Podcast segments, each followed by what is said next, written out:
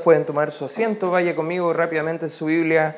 En Romanos capítulo, perdón, en Hebreos capítulo 8, vamos a entrar en este tramo de la escritura, ya estamos hablando acerca del ministerio superior de Cristo. Y vamos a ver en el capítulo 8 que Cristo es eh, la base de un mejor pacto. Eh, vamos a ver quizás la semana que viene, la próxima semana, el día jueves o la subsiguiente, dependiendo cómo esté el calendario, que Cristo además ministra en un mejor tabernáculo, en un mejor santuario, en un mejor templo, ahora por nosotros. Y en el capítulo 10 habla que con un mejor sacrificio también Él está ministrando. Y el escritor de Hebreos va a presentar tres evidencias sobre la superioridad que tiene este pacto que Cristo va a hacer por nuestras almas en contraste con el antiguo pacto. Nuestras Biblias están separadas en antiguo pacto, y Nuevo Pacto. O como tú a lo mejor has visto en tu, en tu Biblia, Antiguo Testamento o Nuevo Testamento. El judío tenía en, cuenta que el antiguo pacto o el antiguo testamento era la base acerca de su salvación y no habían entendido bien que la ley no era para que nosotros pudiéramos acceder a un estándar moral o un estándar eh, correcto para que nosotros podamos ser salvos, sino que la Biblia nos muestra que esa ley lo único que nos va a mostrar es que tú y yo necesitábamos un nuevo pacto, un nuevo sistema para la salvación de nuestras almas. Y vamos a ver tres cosas en el libro de Hebreos, capítulo 8, el día de hoy, que nos va a mostrar el cambio entre lo antiguo y lo nuevo. Y vamos a ver que lo nuevo en este caso sí es mejor. Muchas veces nosotros estamos hablando de que los tiempos pasados eran mejores, pero en, el, en cuanto a la realidad espiritual del pacto, no tiene nada que ver, hermano, es, es, todo lo contrario. Ahora el nuevo pacto es muchísimo mejor. Y en primer lugar, hermano, si quiere tomar apuntes el día de hoy, podemos ver que es ministrado por un sacerdote superior. Es ministrado por un sacerdote superior. Versículo número 1 eh, del libro de Hebreos capítulo 8, Hebreos capítulo 8, versículo 1, dice la escritura, ahora bien, el punto principal de lo que venimos diciendo es que tenemos tal sumo sacerdote al cual se sentó a la diestra del trono de la majestad de los cielos, ministró del, ministro perdón, del santuario y de aquel verdadero tabernáculo que levantó el Señor y no el hombre. Aquí es lo que está diciendo la Escritura, en pocas palabras, que este sacerdote está ministrando de una forma muy superior a lo que eh, ministraba el sacerdocio levita. Ya hemos visto las, semanas anteriores de cómo los levitas tenían un sacerdocio que era limitado porque ellos morían, Cristo no muere, Él está ministrando eternamente por nuestras almas, pero Él es el adecuado moralmente porque Él es perfecto. Vemos que Él está ahora incluso a la diestra del Señor. Esta es una respuesta que va, eh, una pregunta que debemos estar desarrollándonos. ¿Por qué Cristo nos conviene como sacerdote de nuestras almas? Porque lo que estaba pasando, debemos recordar, el, judío que recibía a Cristo dejaba el sistema de los sacrificios de la ley, dejaba los sistemas de, que antes tenían por muchos años de llevar sus ofrendas, de llevar todo un, un sacrificio al altar, y ellos estaban siendo atribulados y tenían la tentación de mirar atrás y volver al mismo sistema anterior, porque no estaban siendo perseguidos los judíos de aquella época, recuerda el contexto del libro de Hebreos, todavía no había sido destruido el templo, por ende siempre era la tentación volver atrás y volver al sistema antiguo, pero la respuesta que Dios da es que Cristo está ministrando como sacerdote nuestro, incluso con un, un ministerio aún superior. Su obra ya está terminada, Él está entronado y Él además está haciendo expiación completa por nuestras almas. Fíjate lo que dice el libro de Juan. Acompáñame por favor al Evangelio según San Juan, capítulo 1. San Juan, capítulo 1. Y fíjate lo que dice el versículo 29. Juan, capítulo 1, versículo 29. Dice la palabra del Señor lo siguiente. El siguiente día vio Juan a Jesús que venía a él y dijo, he aquí, ¿qué pasa? El Cordero de Dios que quita el pecado del mundo.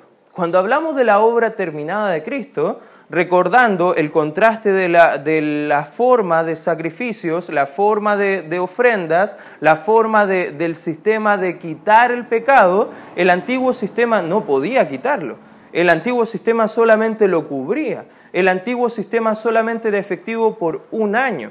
Pero Cristo, cuando vemos Juan el Bautista, dice, aquí viene el Cordero de Dios, no que lo va a cubrir por un año, no que lo va a lavar mediante nosotros nos portemos bien, como el antiguo pacto, no, es el, el Cordero de Dios que lo quita va a ser el cordero que va a pagar el precio de sangre una sola vez y para siempre, dice la Escritura. Incluso con ese sacrificio nos muestra que su obra acabó acá en la tierra y ahora Él tiene todo el dominio en el cielo. Eso está diciendo los versículos del libro de Hebreos. Mira lo que dice la palabra de Dios también en el libro de Efesios. Acompáñame ahí al libro de Efesios, capítulo 1. Efesios, capítulo 1.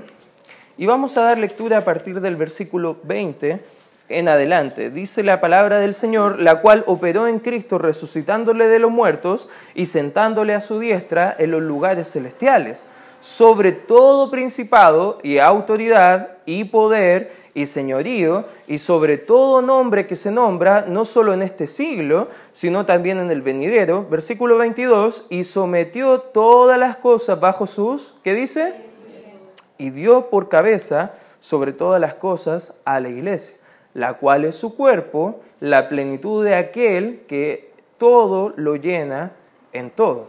¿Sabes qué es lo que dijo acá el apóstol Pablo bajo la inspiración del Espíritu Santo? Que Cristo, su obra está acabada, Él ahora está en el cielo, Él está sentado a la diestra de Dios y Él ahora tiene la preeminencia en la iglesia, pero no solamente en la iglesia, sino que en todo. Porque Él fue obediente en su muerte él ahora es exaltado en la gloria. Está entendiendo un poco la, idea que está desarrollando acá el autor. Capítulo 2 del libro de Filipenses, un libro más allá. Acompáñame por favor ahí. Fíjate lo que dice el versículo 5 en adelante. Dice, haya pues en vosotros este sentir que hubo también en Cristo Jesús, el cual siendo en forma de Dios, no estimó el ser igual a Dios como cosa a que aferrarse, sino que se despojó a sí mismo, tomando forma eh, de siervo, hecho semejante a los hombres, y estando en la condición de hombre, se humilló a sí mismo, haciéndose obediente hasta la muerte y muerte de cruz. Versículo 9, por lo cual Dios también lo exaltó hasta lo sumo y le dio un nombre que es sobre todo nombre, para que en el nombre de Jesús se doble toda rodilla de los que están en los cielos y en la tierra y debajo de la tierra. Versículo 11 dice, y toda lengua confiese que, que Jesucristo es el Señor. ¿Para qué? Para gloria de Dios Padre. ¿Sabes qué es lo que nos está mostrando acá? que este cambio de lo antiguo, del sistema antiguo de sacerdocio levita, es muy atrasado porque no podía tener una gloria que sí Cristo en su exaltación está haciendo por nosotros. Él está ministrando como un sumo sacerdote mucho más superior que lo que necesitan nuestras almas o lo que necesitaban antiguamente las almas de los hebreos que habían recibido a Cristo porque nosotros necesitamos un Salvador si estamos en una religión, vamos a frustrarnos. Porque ¿cuándo va a ser la, forma correcta de poder llegar al cielo? ¿Te has dado cuenta que mucha gente hoy en día va a una iglesia y le están exigiendo, tú debes hacer esto, debes hacer esto otro, y quizás cuando estés llegando al fin de tu vida, tú le haces la pregunta a la persona y crees que vas a ir al cielo con Cristo? Uf, eso espero. Uh, espero que San Pedro me, me ayude a entrar. No, no sé si pesamos las cosas buenas que he hecho, las cosas malas. Bueno, solo Dios sabe. Pero la Biblia dice que todos podemos saber. Y eso es a través de la obra que Cristo está haciendo, intercediendo por nosotros, porque Él es ministro eh, de un ministerio mucho más superior. En segundo lugar, también Cristo en el libro de Hebreos vamos a ver que ministra en un lugar mejor. Hebreos capítulo 8, acompáñame nuevamente ahí, vuelve conmigo ahí. Vamos a leer a partir del versículo 3 y dice, porque todo sumo sacerdote está constituido para presentar ofrendas y sacrificios, por lo cual es necesario que también éste tenga algo que ofrecer.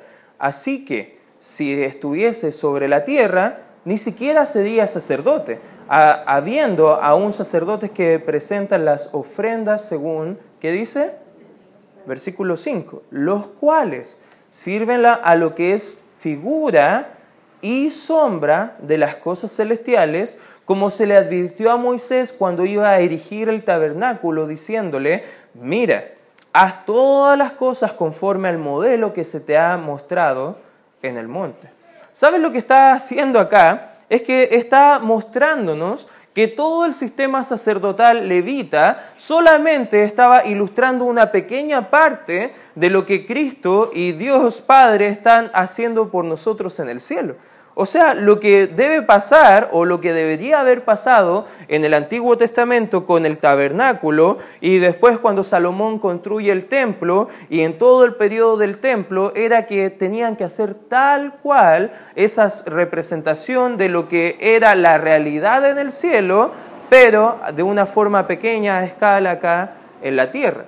Y por eso era tan exacto toda la medición. De repente tú llegas al libro de Levítico y, estás leyendo ahí en los capítulos y estás pensando, ¿por qué tanta ofrenda? ¿Por qué tanta medición? ¿Por qué esto debe ser de bronce y esto de plata y esto de oro? ¿Y por qué las cortinas de tal color? ¿Y por qué la vestimenta del sacerdote debía tener tal forma? ¿Y por qué tal inscripción? ¿Y por qué tal pieza aquí y tal pieza allá? Y de repente nosotros como que estamos frustrados pensando, ¿por qué? Tanta observación de cosas que hoy en día ni importan?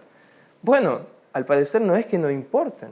Al parecer era que simplemente en su observación de lo que era la realidad en el cielo no llegaron a la medida de lo que correspondía al sacrificio y la obra del sacerdote acá en la tierra. ¿Cómo el Señor Jesús está ministrando en un tabernáculo mejor en el cielo? La respuesta lógica la vemos en el versículo 3, dice, porque todo sumo sacerdote está constituido para, presentar ofrendas y sacrificios, por lo cual es necesario que también éste tenga algo que ofrecer. O sea, si el argumento del escritor de Hebreos está diciendo Cristo es sumo sacerdote, entonces debe ministrar en algún tabernáculo, en algún templo. Claramente no hay un templo acá en la tierra donde Cristo está viniendo todos los días, 8 de la mañana, pasando tarjeta ya, marcando el tiempo, veniendo a trabajar, termina su turno, pasa la tarjeta y se va a su casa. No pasa así. No sé si lo entiendes, hermano, ¿ya? Él está ministrando en el cielo. Es lógico. Si Él es sacerdote, Él está ministrando. Esa es la respuesta que nos va a mostrar acá el escritor. Como Él está en el cielo, ese tabernáculo también debe estar ahí, no está acá en la tierra. Nuestro Señor es el sacrificio vivo que está en el cielo. Miren un capítulo más adelante, que lo vamos a entrar en más profundidad la próxima semana, el capítulo 9, a partir del versículo 24, dice, porque no entró Cristo en el santuario hecho de mano, figura del verdadero, sino en el cielo mismo, para presentarse ahora por nosotros ante Dios, y no para ofrecerse muchas veces, como entra el sumo sacerdote en el lugar santísimo cada año con sangre ajena, de otra manera le hubiese sido necesario padecer muchas veces desde el principio del mundo, pero ahora, en la consumación de los siglos, se presentó una vez, ¿para cuánto dice la Escritura? Para, para siempre, por el sacrificio de sí mismo, para quitar de medio el pecado. Y tú puedes seguir leyendo cómo habla de toda esta obra sacerdotal de Cristo que hizo por nosotros en la cruz, pero la respuesta es que Cristo lo está haciendo ahora en el cielo. No es que está ofreciéndose en el cielo porque el sacrificio ya lo hizo, Él ahora está ministrando nuestras almas al lado de Dios Padre. La respuesta, no solamente hay una respuesta lógica acá en el capítulo 8, también hay una respuesta genealógica. Versículo 4 dice, así que si estuviese sobre la tierra, ni siquiera sería sacerdote. ¿Por qué? Porque los sacerdotes debían ser, según el orden de Aarón, de la tribu de Leví. Pero Cristo era de la tribu, ¿alguien se acuerda de qué tribu era? De Judá, ¿cierto? Entonces, bajo la, orden del ministerio acá en la tierra, él no pudo haber sido un sumo sacerdote. Por ende, su ministerio acá en la tierra no era de sumo sacerdote, es un ministerio celestial, es un ministerio que ahora él puede poseer. Versículo 4 sigue diciendo, habiendo aún sacerdotes que presentan las ofrendas según la ley. Y este texto se aclara porque en aquel tiempo todavía no se había destruido el templo, pero ahora no hay sacerdotes que están ministrando según las obras de la ley. No existe. Incluso ahora mismo dicen las noticias que está todo preparado para que puedan reconstruir el templo allá en Jerusalén, pero sabemos que esas son las señales del último tiempos. Si tú vienes al, al estudio de Apocalipsis, en algunas semanas más vamos a hablar acerca de algunas señales que estamos esperando los cristianos para eh, ver qué, cuál es el programa cronológico de Dios en su segunda venida, pero parte es que los judíos van a volver a su ubicación, van a volver a erigir un templo y el enemigo, Satanás el diablo, va a querer que vuelvan al sistema de sacrificios de la ley por siete años. Va a pasar eso, pero eso lo vamos a hablar en Apocalipsis, así que no lo entretengo más. Pero volvamos al texto. O sea, la línea genealógica, bueno, no podría haber ministrado, porque su ministerio no es terrenal, volvemos ahí, sino que es celestial. Y hay una respuesta en el versículo 5, no solamente lógica, no solamente genealógica, pero es una respuesta tipológica. El versículo 5 dice, los cuales sirven a lo que es figura y sombra de las cosas celestiales como se le advirtió a Moisés cuando iba a erigir el tabernáculo diciendo, mira, haz todas las cosas conforme al modelo que se te ha mostrado en el monte. ¿Sabes qué? Todo lo que vemos acerca del ministerio de Cristo que está haciendo ahora en los cielos el Antiguo Testamento, apuntando a Cristo, a la venida de Cristo, estaba preparando el camino para que nosotros podamos entender qué era lo que iba a hacer Cristo por nosotros en cuanto a su sacrificio en la cruz. ¿Sabes qué? Sin entender el Antiguo Testamento, nos suena loco el plan de salvación en el Nuevo Testamento.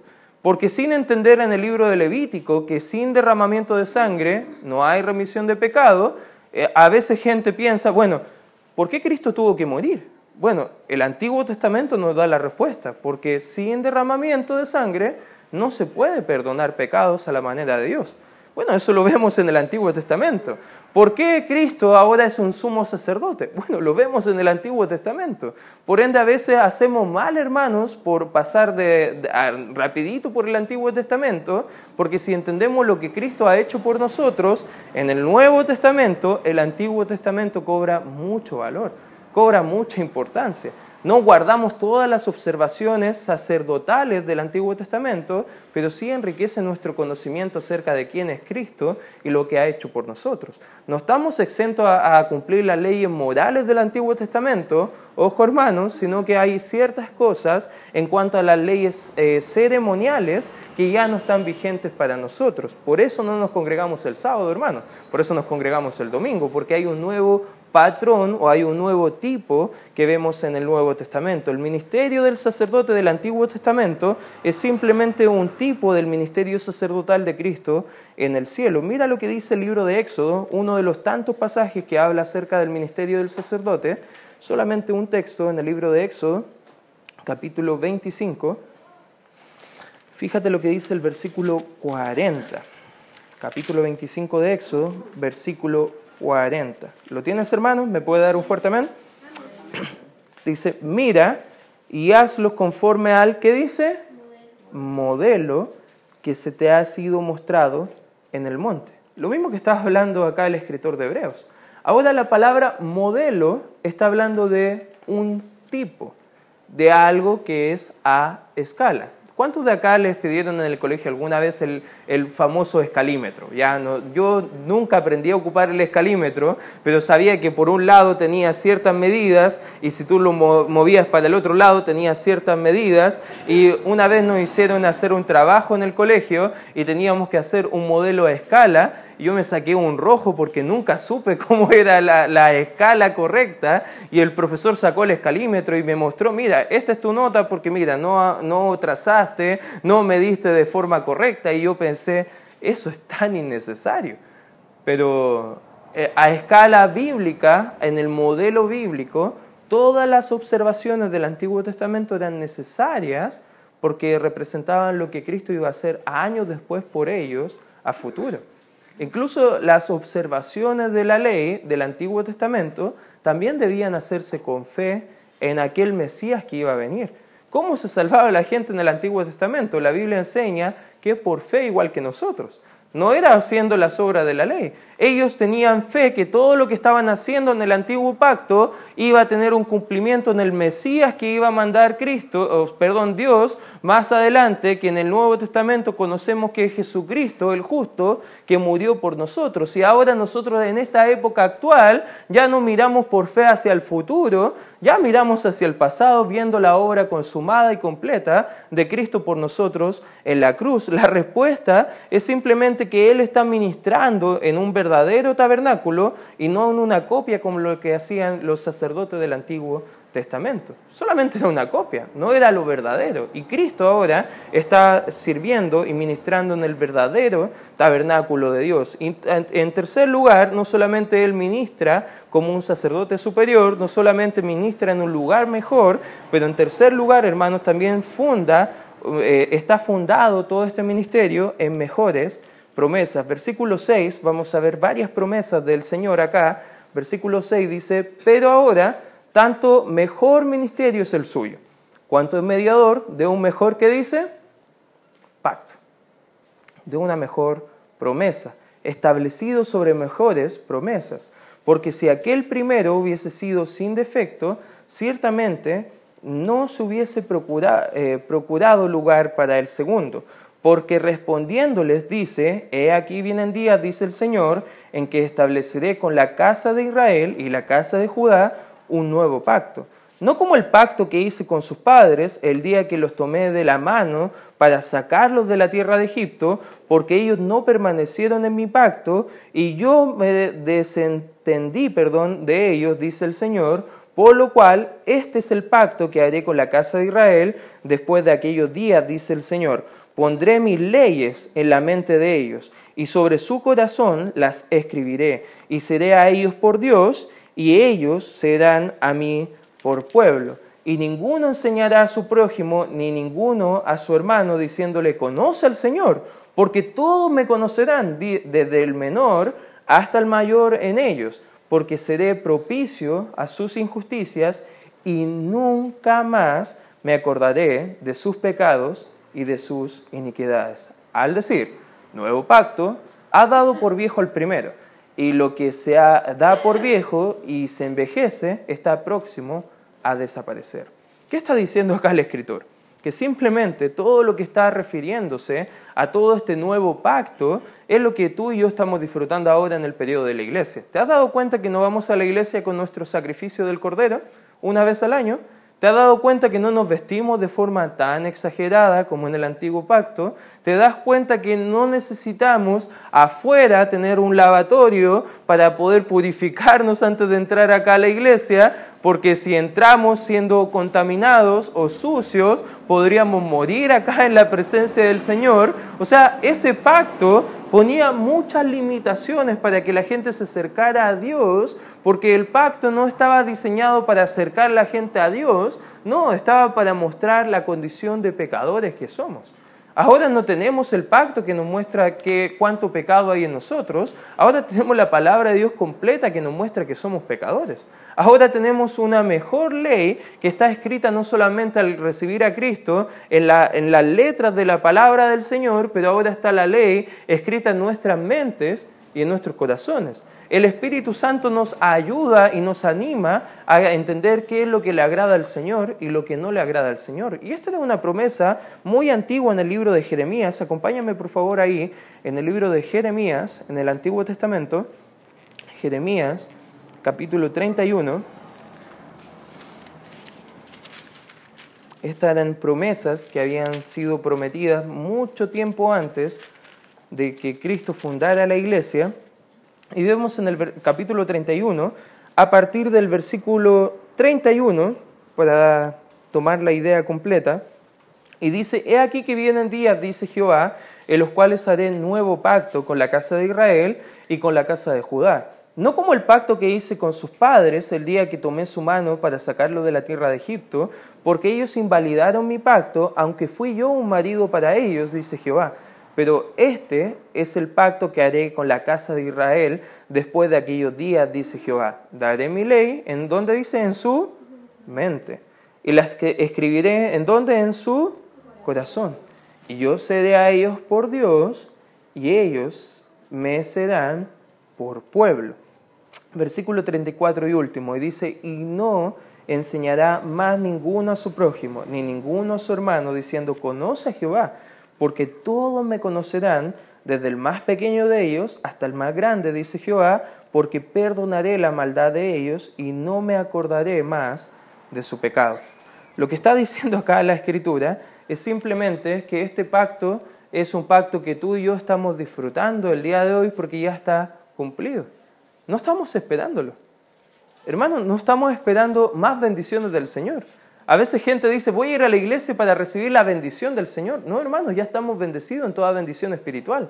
Ya tenemos el nuevo pacto, ya tenemos mejores promesas, ya tenemos al mismo sumo sacerdote que está ministrando en el cielo por nuestras almas. Y este pacto vino a nosotros mediante una nación muy especial para Dios, que es la nación de Israel. Esta promesa era para el judío primeramente, como dice el Evangelio en Romanos capítulo 1, versículo 16, que la salvación viene primeramente al judío y luego al griego. Jesús mismo ministró a Israel en Mateo 15, 24, que él estaba enviando y dice abiertamente, yo he venido a ministrar a las ovejas perdidas de la casa de Israel. Él envió a sus discípulos a Israel a predicar en el capítulo 10 de Mateo, desde el versículo 5 al 6, y sus discípulos iban ministrando solo a Israel, no podían ir hacia otros lados. La iglesia debía ser testigo partiendo desde Jerusalén. Hechos 1.8 dice, y me seréis testigos en Jerusalén. De ahí partía. Porque el plan de Dios para todas estas cosas con relación al pacto era un plan que iba a comenzar con el pueblo de Israel, porque recuerda, Dios no ha desechado a su pueblo. Y todavía Él tiene un plan con ellos a futuro. Por eso como cristianos y como iglesia no somos antisemitas, hermano. No estamos en contra del pueblo de Dios.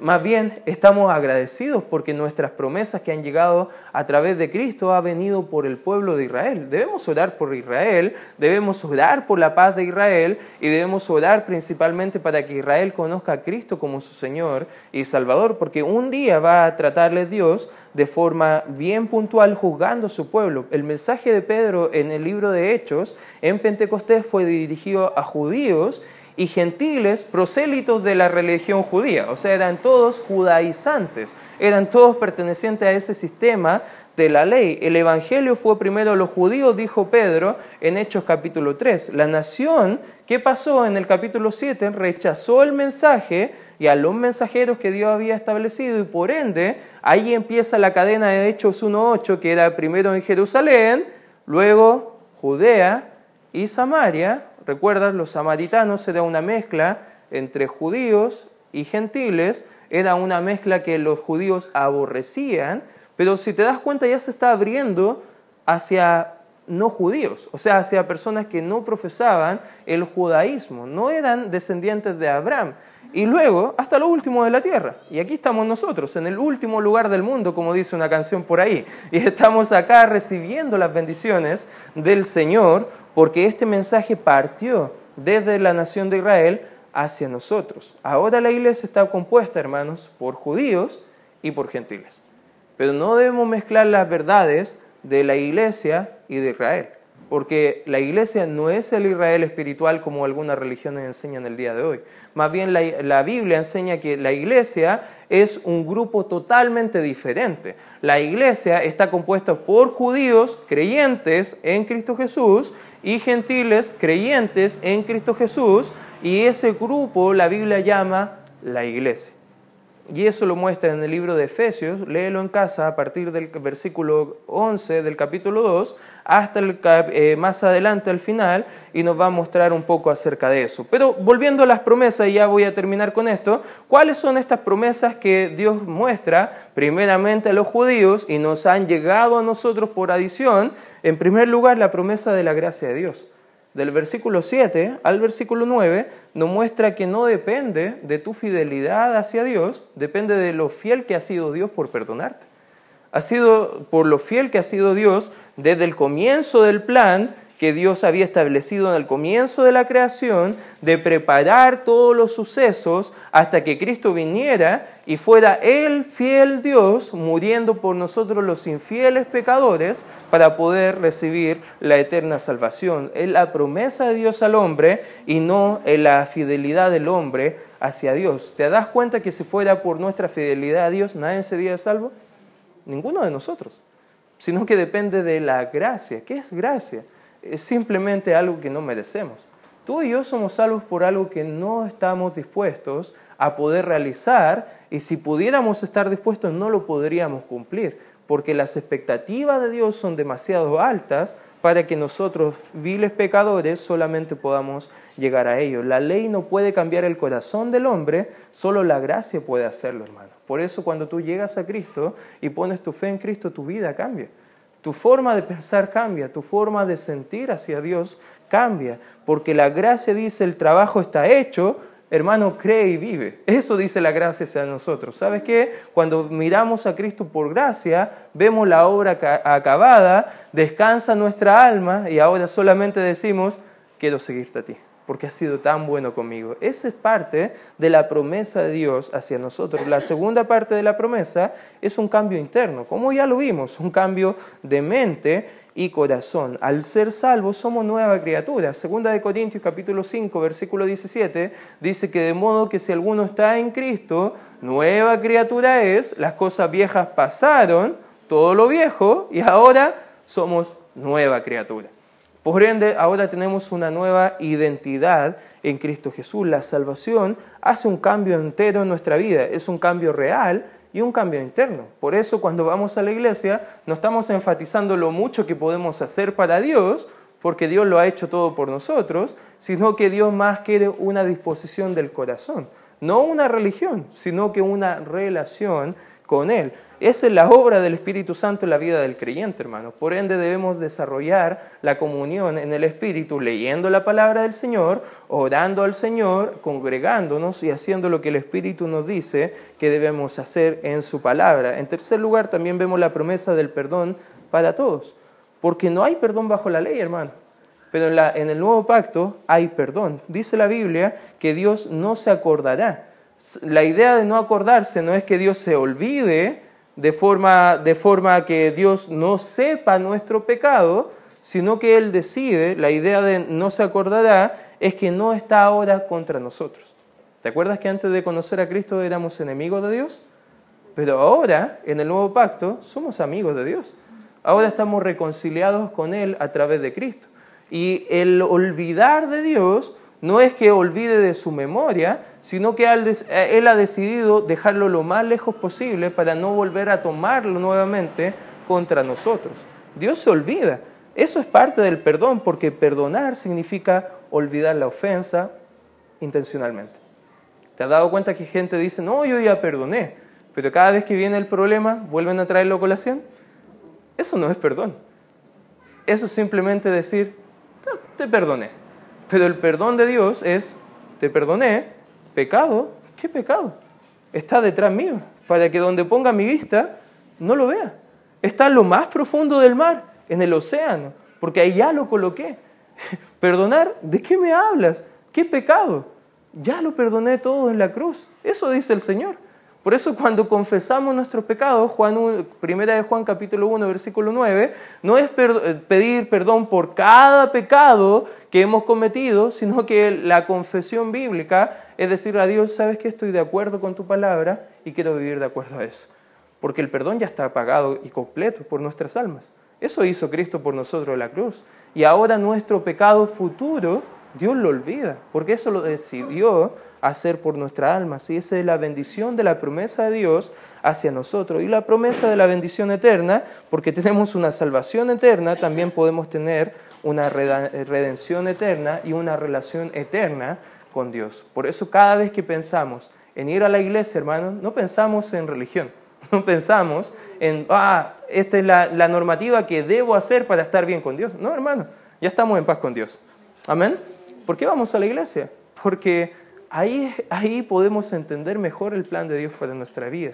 Ahí es donde podemos desarrollar mejor nuestra, nuestra intención de querer hacer la voluntad del Señor. Allá están los hermanos en Cristo, que Dios salvó y amó y ha hecho lo imposible para juntarnos en un solo cuerpo para hacer su propósito allá fuera de este, de este local, para que hagamos la misión de Dios. Y por ende no tenemos la tentación de volver a la religión, todo lo contrario. Nos animamos porque entendemos que lo anterior, lo antiguo, no era tan bueno, pero lo nuevo, hermano, es lo mejor que nos ha, podido pasar. Y por eso podemos ponernos las pilas, servir al Señor y glorificarle a Él también con nuestra vida. Vamos a orar, hermano, y que te quiero animar a que podamos hacer compromisos con el Señor. Gracias, Señor, por este tiempo estudiando tu palabra. Te pido, Señor, que